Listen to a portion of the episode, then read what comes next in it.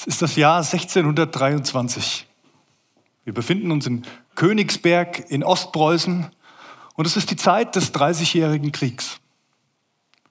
Ein Krieg, der Spuren hinterlässt in der Gesellschaft, in der Bevölkerung. Die Armut wird größer und die Unsicherheit wächst an vielen Stellen. Eine ganze Generation, 30 Jahre lang, weiß eigentlich nicht, wie, wie es weitergehen wird, wie es ausgehen wird, auf was sie sich verlassen können.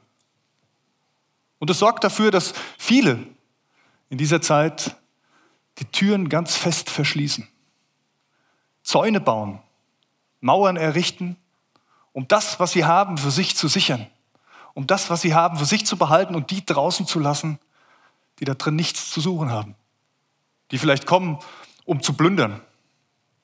Und in dieser Zeit in Königsberg wird ein junger Musiker und Theologe Pfarrer. Pfarrer in einem Stadtteil von Königsberg. Und er kommt neu an und es ist ein, ein richtig kalter Herbst-Novembertag. Und er ist auf dem Weg zu seiner Kirche, zur Stadtkirche. Der Wind schlägt ihm ins Gesicht, es ist kalt, die Menschen halten sich die Jacken vors Gesicht, weil es so zieht und jeder will irgendwo nur hinflüchten. Und für diesen jungen Pfarrer ist es so ein bisschen das, was diese Zeit ausmacht.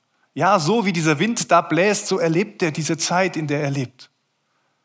Und dann kommt er zu seiner Kirche.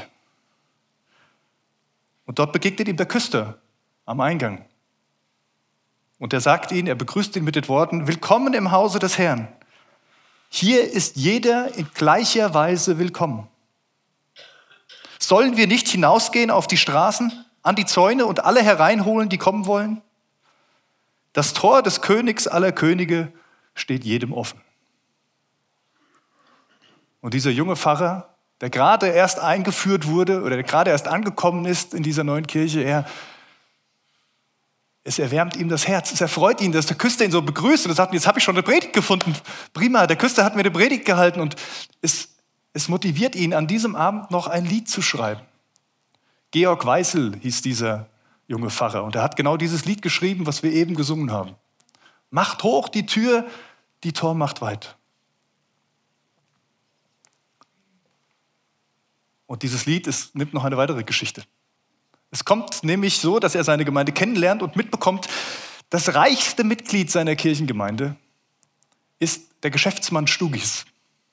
Und dieser Geschäftsmann, er hat genau das getan, was viele getan haben. Er hat einen großen Zaun um sein ganzes Areal, um sein ganzes Gelände, um sein Hab und Gut, sein Anwesen gezogen und das Tor fest verschlossen, weil er Angst hat, dass jemand seinen Reichtum, das, was er besitzt, von ihm nehmen könnte. Das Problem ist nur, dass dieses Gelände von Herrn Stugis genau da liegt, wo die Armen aus dem Armenheim auf dem Weg zur Stadt und zur Kirche sind. Und jetzt ist das Tor zu. Das heißt, die armen Leute aus diesem Heim, sie können nicht auf geradem Weg zur Kirche laufen. Sie müssen außenrum einen weiten Umweg und das bedeutet, sie kommen nicht mehr zur Kirche. Und das nimmt unser junger Pfarrer als Anlass, sagen, am vierten Advent, am Sonntag des vierten Advents gehe ich mal los mit ein paar Gliedern meiner Gemeinde. Und es waren vor allen Dingen arme Leute. Und er hatte den Chor dabei. Und sie stellen sich vor die Einfahrt dieses Herr Stugis und er hält eine kurze Ansprache, er hält eine Predigt. Heute und er wird ganz persönlich und sagt, heute, lieber Herr Stugis, steht der Herr vor eurem verriegelten Tor. Ich rate euch, ich flehe euch an bei eurer Seele Seligkeit. Öffnet ihm nicht nur dieses sichtbare Tor, sondern auch das Tor eures Herzens. Und lasst ihn demütig und mit Freuden ein, ehe es zu spät ist. Und dann singt der Chor. Macht hoch die Tür, die Tor macht weit. Dieser Geschäftsmann, er ist wie vom Donner getroffen. Er steht da und er greift schon während das Lied noch läuft in seine Jackentasche, holt den Schlüssel raus für das große Tor, schließt es auf und es wird nie wieder verschlossen. Und die Armen, die jede Woche zur Kirche gehen auf diesem Weg, sie haben einen Namen für diesen Weg. Es ist der Adventsweg. So wird er viele Jahre lang genannt. Das ist die Geschichte von Macht hoch die Tür, von diesem Lied, das wir gerade gesungen haben, von einem Pfarrer aus dem Jahre 1623. Aber dieses Lied ist ja nicht nur ein Lied, was er sich selbst ausgedacht hat, sondern dieses Lied ist eine Dichtung auf einen Bibeltext, auf den Psalm 24. wie er in der Bibel steht. Und den, das habe ich erzählt, den lesen wir uns mal gemeinsam durch. Ein Psalm Davids. Die Erde ist des Herrn und was darin ist, der Erdkreis und die darauf wohnen. Denn er hat, über, denn er hat ihn über den Meeren gegründet und über den Wassern bereitet. Wer darf das auf des Herrn Berg gehen? Und wer darf stehen an seiner heiligen Stätte? Wer unschuldige Hände hat und reinen Herzens ist. Wer nicht bedacht ist auf Lüge und nicht schwört zum Trug, der wird den Segen vom Herrn empfangen und Gerechtigkeit von dem Gott seines Heils. Das ist das Geschlecht, das nach ihm fragt, das da sucht dein Antlitz, Gott Jakobs. Machet die Tore weit und die Türen in der Welt hoch, dass der König der Ehre einziehe. Wer ist der König der Ehre? Es ist der Herr, stark und mächtig, der Herr mächtig im Streit. Machet die Tore weit und die Türen in der Welt hoch, dass der König der Ehre einziehe. Wer ist der König der Ehre? Es ist der Herr Zebaoth. Er ist der König der Ehre. Auch dieses, dieser Psalm ist schon ein Lied. Psalmen sind Lieder. Habe es bei dem einen anderen Lied, was man oft gesungen hat. Lieder und Gedichte. Und wir haben gerade vor ein paar Wochen uns ein paar Psalmen schon eher angeguckt. Und dieser Psalm der besteht aus drei Strophen. Drei Strophen, die unterschiedlich lang sind, die auch unterschiedlichen Inhalt haben. Und manchmal fragt man sich, was hat David sich dabei gedacht, die so zu schachteln? Das passt doch irgendwie gar nicht. Doch, es passt. Diese drei Strophen, die erste besingt, dass Gott alles gehört. Dass er der Herrscher der Welt ist. Die Erde ist des Herrn und alles, was darin ist.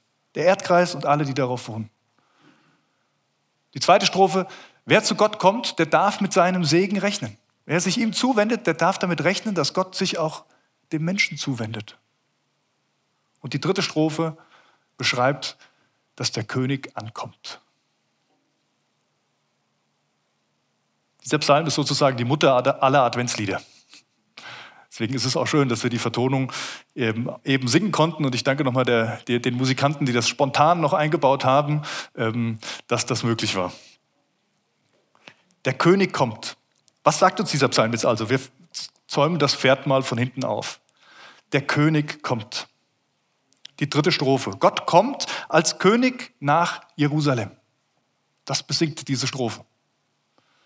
Ja, Advent. Advent heißt Ankunft. Genau darum geht's. Da kommt jemand an. Der König kommt. Jetzt könnte man fragen, ja, wo war er denn vorher? Also, wenn man beim G20-Gipfel mal schaut zum Beispiel, da kommt mancher zu spät. Und dann fragt man sich, ja, wo war er denn? Oder sie, wo war sie denn? Wo sind sie denn gewesen? Von wo kommen sie denn? Und die Frage könnte man ja auch stellen, von wo kommt er denn, dieser König? Und warum kommt er denn nach Jerusalem? Bei Königen ist das so und bei Menschen, da kann man das sagen. Aber wie ist das bei Gott? War Gott etwa nicht in Jerusalem, dass er jetzt kommt? Wir merken, das ist ein bisschen anders bei Gott als bei uns Menschen. Oder vielleicht auch bei anderen Göttern, bei anderen Herrschern. Die haben immer nur so ein Territorium, wo sie sein können. Die können immer nur an einem Ort sein und nicht überall. Bei Gott ist das anders. Gott ist allgegenwärtig. Und ich glaube, das ist auch der Grund, weshalb David diesen Psalm beginnt mit dieser ersten Strophe und beschreibt, dass Gott alles gehört. Gott ist der, der alles gegründet hat und alles, was auf dieser Erde ist, gehört ihm schon und er ist da, er ist überall.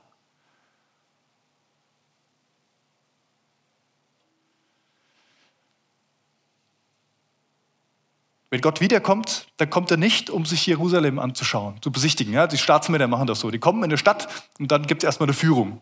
Alle, die irgendwas auf sich halten, die irgendwelche Ränge haben in der Stadt, die stehen dann Spalier und fangen an zu erzählen, was sie gemacht haben und wie toll sie sind und was es alles zu, anzuschauen gibt. Aber ganz ehrlich, Gott braucht sich Jerusalem nicht angucken. Gott ist da. Gott kennt Jerusalem. Es ist seine Stadt. Er war die ganze Zeit da. Er kennt jeden Menschen. Nein, wenn Gott kommt, dann kommt er wegen etwas anderem. Und ich glaube, David schreibt das hier an dieser Stelle nochmal ganz bewusst, dass man sich vor Augen führt, wer dieser Gott ist. Bestimmt, dass man davon schreibt, war es um Israel nämlich noch nicht so bestimmt, dass man davon ausgehen konnte, dass dieser Gott Israels überall ist, sondern es gab überall andere Götter, die angebetet wurden. Die Moabiter hatten ihren moabitischen Gott, die Ammoniter hatten ihren ammonitischen Gott und so weiter.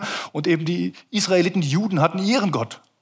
Und David bringt es aber noch auf den Punkt und sagt, von dem, der hier gesprochen wird, das ist nicht nur so ein territorialer, sondern das ist der allmächtige, allgegenwärtige. Also warum schreibt David jetzt, er will einziehen in die Stadt? Gott kommt. Ich meine, es bedeutet an dieser Stelle, er kommt in einer bestimmten Absicht. Eigentlich ist er schon längst da.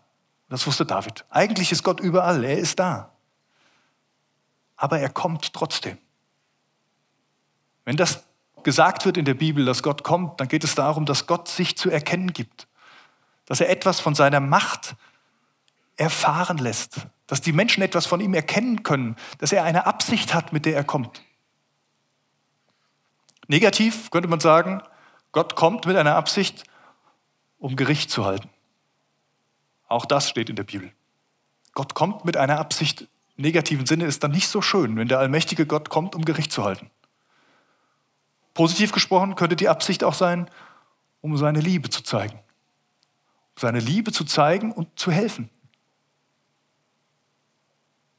Was war wohl damals Gottes Absicht, als David diesen Psalm schreibt? Liebe oder Gericht? Was meinst du, was ist die Absicht Gottes, wenn wir Advent feiern, jedes Jahr wieder neu und uns daran erinnern, dass er kam und nicht nur Vergangenheit, sondern dass er immer noch kommt zu dir? Was meinst du, was ist seine Absicht, wenn er zu dir kommt? Und ich bin davon überzeugt, er hat eine Absicht. Gericht oder Gnade oder Liebe? Könnte euch jetzt die Antwort geben, aber wir kommen später noch darauf zurück. Und ich denke, viele von euch, ihr kennt die Antwort auch. Und trotzdem ist es sich gut, nochmal zu vergegenwärtigen, dass der allmächtige Gott kommt mit einer Absicht. Woher wusste David jetzt, dass der König in Jerusalem einziehen wollte? Woher wusste er, dass der König vor der Tür steht und er sagt dann, öffnet euch weit, ihr ehrwürdigen Tore, dass der König der Ehre einziehe. In seiner Größe und in seiner Gnade. Es ist sehr wahrscheinlich, das führt mich zum zweiten Punkt, dass dieser Psalm geschrieben wurde im Rahmen eines Ereignisses, was uns zweite, im zweiten Buch Samuel Kapitel 6 beschrieben wird. Nämlich die Geschichte, wo die Bundeslade nach Jerusalem kommt. Als Gott dem Volk Israel, als er es aus Ägypten rausführt und ihnen am Berg Sinai begegnet, in der Person von Mose, da sagt Gott zu Mose, baut mir ein Zelt, die Stiftshütte. Ein großes Zelt, wo Gott genau beschrieben hat, wie es aussehen soll. Ein Zelt mit einem großen Vorhof, wo dann ein Brandopferaltar drin ist. Und dann mit diesem Zelt, wo das Heiligtum drin ist und eben das Allerheiligste. Der Bereich dieses Zeltes, wo einmal im Jahr der hohe Priester reingehen durfte sonst niemand. Wo Gott selbst wohnte, wo er eingezogen ist. Wo es da beschrieben steht in der Bibel, dass Gott selbst am Tage, mit, äh, am Tage mit einer Wolkensäule und bei Nacht mit einer Feuersäule über diesem Zelt seine Gegenwart zum Ausdruck brachte. Was war jetzt drin in diesem Allerheiligsten? Die Bundeslade. Genau das, was wahrscheinlich der Anlass war für David, diesen Psalm zu schreiben. Die Bundeslade. Bundeslade, ein, ein Kasten aus Akazienholz, gutes, reines Holz, mit einem goldenen Deckel drauf. Echtes, massives Golddeckel. Und zwei Engelfiguren, zwei Cherubim, die auf diesem Deckel sitzen. Und die Flügel so ungefähr. Hat sich wohl jemand gedacht. Ob es wirklich so aussah, keine Ahnung. Das ist die Bundeslade. Und darin befanden sich die Gesetzestafeln, die zehn Gebote, die Gott von Mose gegeben hatte und dann auf Stein gemeißelt waren, die lagen da drin. Außerdem lag der Stab von Aaron da drin.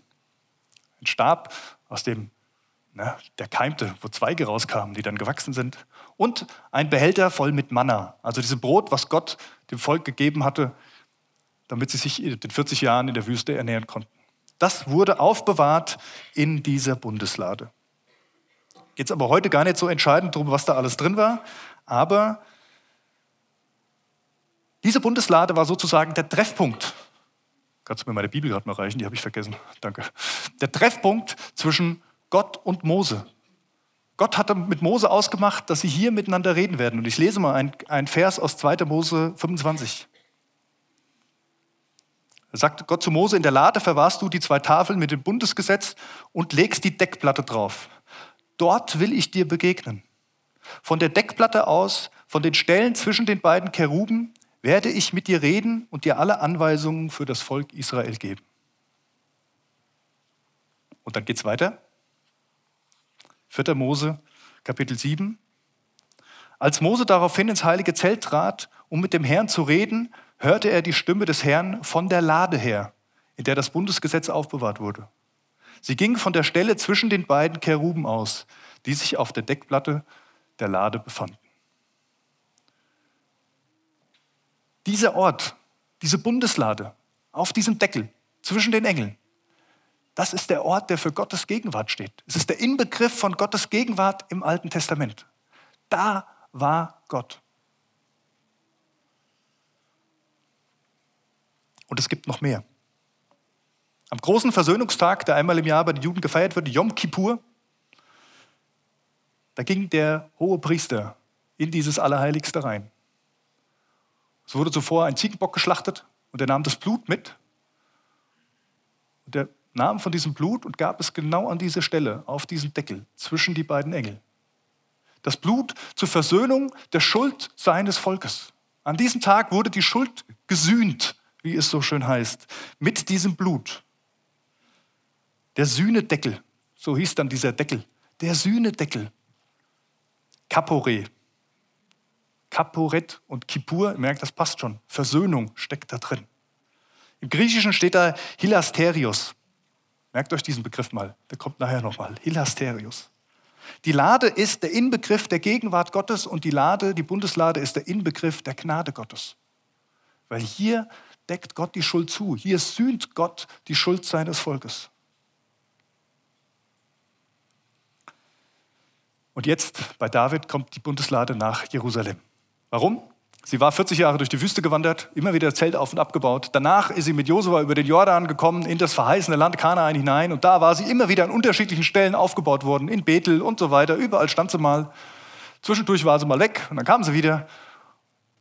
Und irgendwann ist dann David König geworden. Und dann hat David Jerusalem befreit. Jerusalem war nicht jüdisch, sondern die, die Jebusiten hausten dort und er hat diese Stadt befreit, ist da eingezogen in den Palast, in den Königspalast und dann kam er auf die Idee, eigentlich sollte Gott auch hier sein. Und dann zieht er los, um diese Bundeslade holen zu lassen. Auch die Geschichte ist nicht ganz ohne Probleme, kann man mal nachlesen. Auf jeden Fall kommt es dann zu dem Punkt, dass er mit der Bundeslade vor den Stadttoren Jerusalems ist und einziehen möchte. 2 Samuel 6 heißt es dann, so überführten David und alle Israeliten die Lade des Herrn unter Jubelgeschrei und zum Hall der Witterhörner hinauf nach Jerusalem. Jetzt zieht Gott selbst, Gott selbst in seiner Macht, in seiner Herrlichkeit, in seiner Größe, in seiner Gnade in Jerusalem ein. Eine Prozession vor den Stadttoren dieser großen Stadt. Wenn das der Hintergrund dieses Psalmes ist, dann verstehen wir vielleicht, warum es da heißt, öffnet euch weit, ihr ehrwürdigen Tore. Der König will einziehen. Der König, dem alle Macht gehört. Soweit, wir bleiben nochmal da. Stadttore. Stadttore, stellt euch diese Stadttore mal vor. Für was sind Stadttore da? Stadttore sind dafür da, dass Menschen in die Stadt hinein und hinausgehen können. Na klar. Und sie sind auch dafür da, dass nicht jeder rein darf. Dass es manche Leute gibt, die klar sind, die sollen draußen bleiben. Und dann macht man die Stadttore zu. Und dann spricht meistens der Torwächter, Freund oder Feind? Und dann kommt eine Antwort. Erinnert ihr euch noch an den Psalm, den wir eben gelesen haben? Diese letzte Strophe, dieses Wechselspiel von Frage und Antwort? Es ist der Torwächter. Oder in diesem dichterische Freiheit. Hier sind die Tore selbst, die Tore selbst in diesem Psalm, die antworten und fragen, ja, wer will denn rein? Wer ist es denn, der rein möchte? Freund oder Feind? Und die Antwort ist, es ist der Herr. Es ist der Herr, der Starke und Gewaltige, der Sieger in jedem Kampf. Der Herr stark und mächtig. Und dann wird es wiederholt. Kommt es nochmal. Öffnet euch weit, ihr ehrwürdigen Tore. Und wieder die Rückfrage. Ja, wer ist denn dieser ehrwürdige König? Es ist der Herr über Himmel und Erde. Er ist der höchste König, dem alle Macht gehört.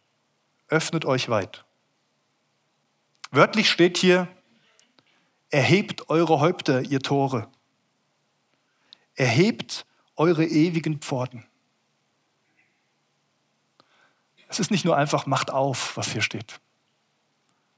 Macht das Tor mal auf, macht die Tür mal auf, so wie bei allen anderen auch. Nein, hier steht, hebt euch aus den Angeln, streckt euch nach außen, geht nach oben, ihr Tore, geht nach links und rechts, weitet euch, weil der, der da kommt, der ist zu groß. Es ist zu klein. Ihr seid zu klein, ihr ehrwürdigen Stadttore, dass dieser König, der da kommt, hindurchpassen könnte.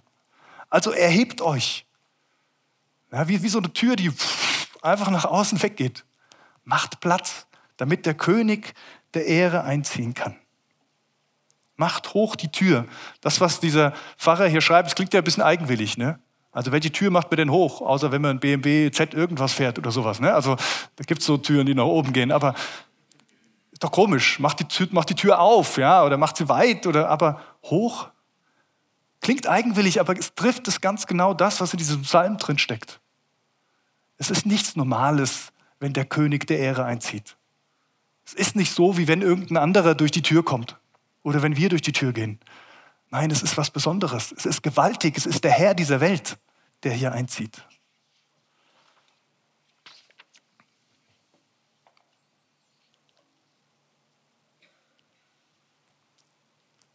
Christus kommt wieder. Die Frage für uns jetzt, was hat es denn jetzt alles mit Advent zu tun? Oder mit unserer Weihnachtszeit?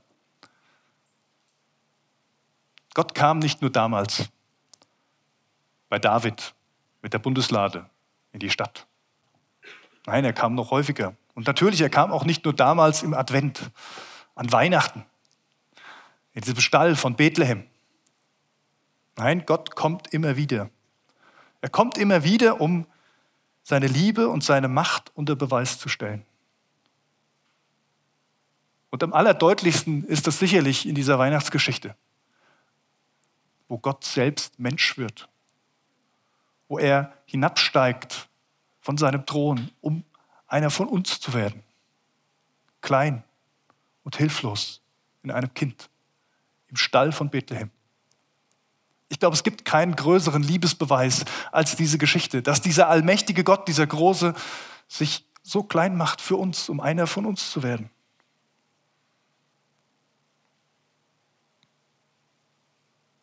Jesus Christus, der Sohn Gottes, ist als Mensch zu uns Menschen gekommen.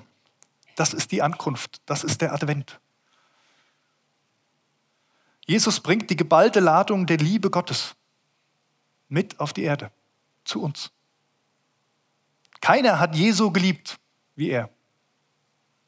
Keiner hat die Schuld so verziehen wie er. Denn die Geschichte geht ja weiter. Es ist nicht nur das kleine Baby, irgendwie süß und nett und schön, dass Gott so kommt, sondern es ist die Geschichte dieses Mannes Jesus Christus, der auf dieser Erde war, der am Kreuz gestorben ist, der alle Schuld getragen hat, am Kreuz für uns, der mit seinem Blut dafür bezahlt hat, damit die Schuld gesühnt ist. Und jetzt schließt sich der Kreis ein bisschen von der Bundeslade zu Jesus Christus. Im Alten Testament war es der Deckel der Lade, war der Ort der Versöhnung, der Ort der Sühnung. Im Neuen Testament wird uns beschrieben, dass dieser Ort jetzt Jesus Christus ist. Dieser Ort der Gegenwart Gottes und dieser Ort der Gnade Gottes. In Römer Brief, Kapitel 3, schreibt Paulus, ihn, Jesus Christus, hat Gott öffentlich, also für alle zugänglich, zum Sühneort aufgestellt. Zum Sühneort aufgestellt. Und hier steht das, dieses Wort Hilasterion. Genau dieses gleiche Wort, wie dieser Sühnedeckel bezeichnet wird. Jesus Christus ist der Sühneort. Er ist der Versöhnungsort zwischen Gott und Mensch und er ist für alle zugänglich. Nicht nur für den hohen Priester, einmal im Jahr. Für alle. Für dich und für mich. Auch wenn wir nur einmal im Jahr Advent feiern. Ich habe mal in, der, in, meiner Studienzeit in der Band gespielt, die hieß Manger. Manger heißt äh, übersetzt auf Deutsch Grippe. Also nicht die Grippe, die manch einer hat, sondern die Grippe, in der Jesus zur Welt kam. Und der Untertitel war Everyday Christmas. Jeden Tag Weihnachten. Und das ist die Wahrheit. Und auch wenn es uns vielleicht auch gut tut, dass wir das nicht jeden Tag brauchen und wir uns darauf freuen, wenn das einmal im Jahr kommt. So ist die Botschaft dahinter von Weihnachten und dass der König, der König aller Könige kommt, unterwegs ist zu den Menschen, dass seine Gnade Bestand hat, dass es diesen Versöhnungsort von Mensch und Gott gibt. Das gilt jeden Tag. Jeden Tag Weihnachten. Jesus kommt. Und es ist Präsenz.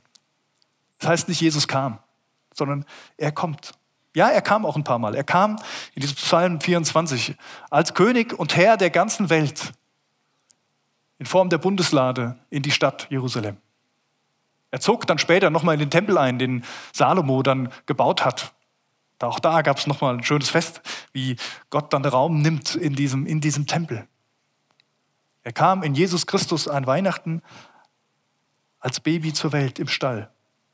Er kam dann nochmal, Jesus Christus, auf diese Erde mit 33 Jahren in die Stadt Jerusalem, in seinem Einzug, auf einem Esel reitend am Palmsonntag, wo die Volksmasse jubelte und die kannten ja auch diese Bibeltexte und dachten, genau das ist er. Jetzt kommt er, der König. Jetzt zieht er ein. Und ja, und er kam auch, aber so anders, als sie es erwartet hatten, denn es war sein, es war sein Weg zu dem Opfer für uns Menschen. Es war kein gewaltiger Einmarsch, sondern es war ein ein Marsch der Liebe, ein Marsch der Versöhnung. Und dann kam Jesus wieder, nachdem er auferstanden war. Der Pfingstadvent sozusagen. Er kam in Form des Heiligen Geistes auf die Gläubigen und er lebt in ihnen, in unseren Herzen. Und er wird wiederkommen. Und dann wird es keinen Zweifel mehr geben, wer ist dieser König, der hier kommt. Dann wird jeder erkennen, dass es der Herrscher der Welt ist, der König über alles. Und dann werden alle Völker antworten, wer ist dieser König? Es ist der Herr über Himmel und Erde, der Sieger über jeden Kampf.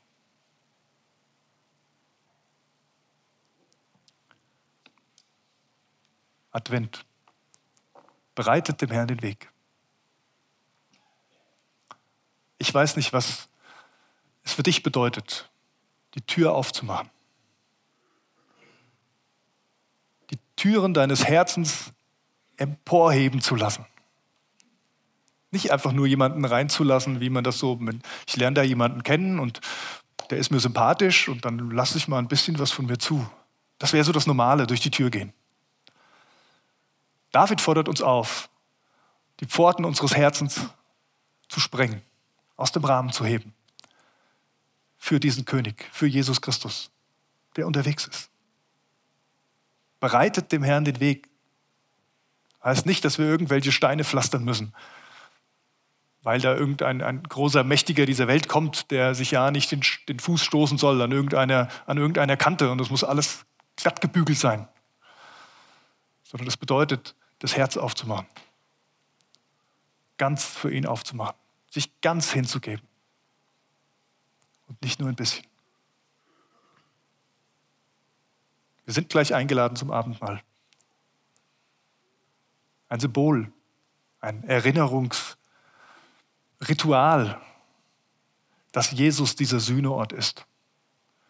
Dass wir keine Bundeslade brauchen, um Gottes Gegenwart zu haben und seine Gnade zu erleben, sondern dass er mitten unter uns ist und uns das anbietet. Dass er sein Herz ganz weit geöffnet hat für uns.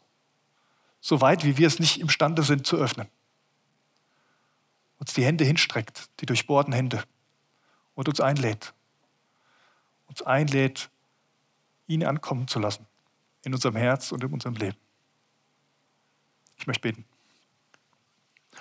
Jesus Christus, ich danke dir von Herzen, dass du, der König, der Schöpfer Himmel und Erdes, Gottes Sohn, Mensch geworden bist. dass du den Preis bezahlt hast am Kreuz, dass du dieser Sühneort bist, dieser Ort der Versöhnung, dass du die Versöhnung in Person bist und dass du uns einlädst, teilzuhaben an dieser Versöhnungsbotschaft. Herr, und ich danke dir, dass wir daran erinnern dürfen an, im Advent. Und ich danke dir, dass es uns auch jedes Mal wieder neu herausfordern möchte, dir unsere Herzenstür zu öffnen, dich einzuladen in jeden Winkel unseres Lebens hinein,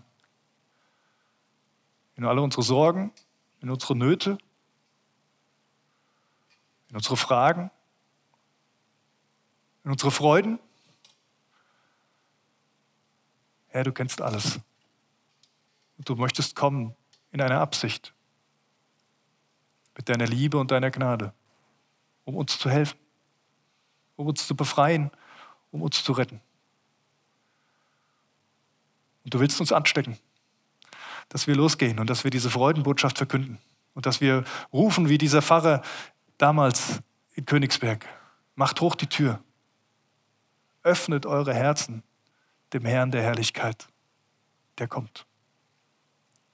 Amen.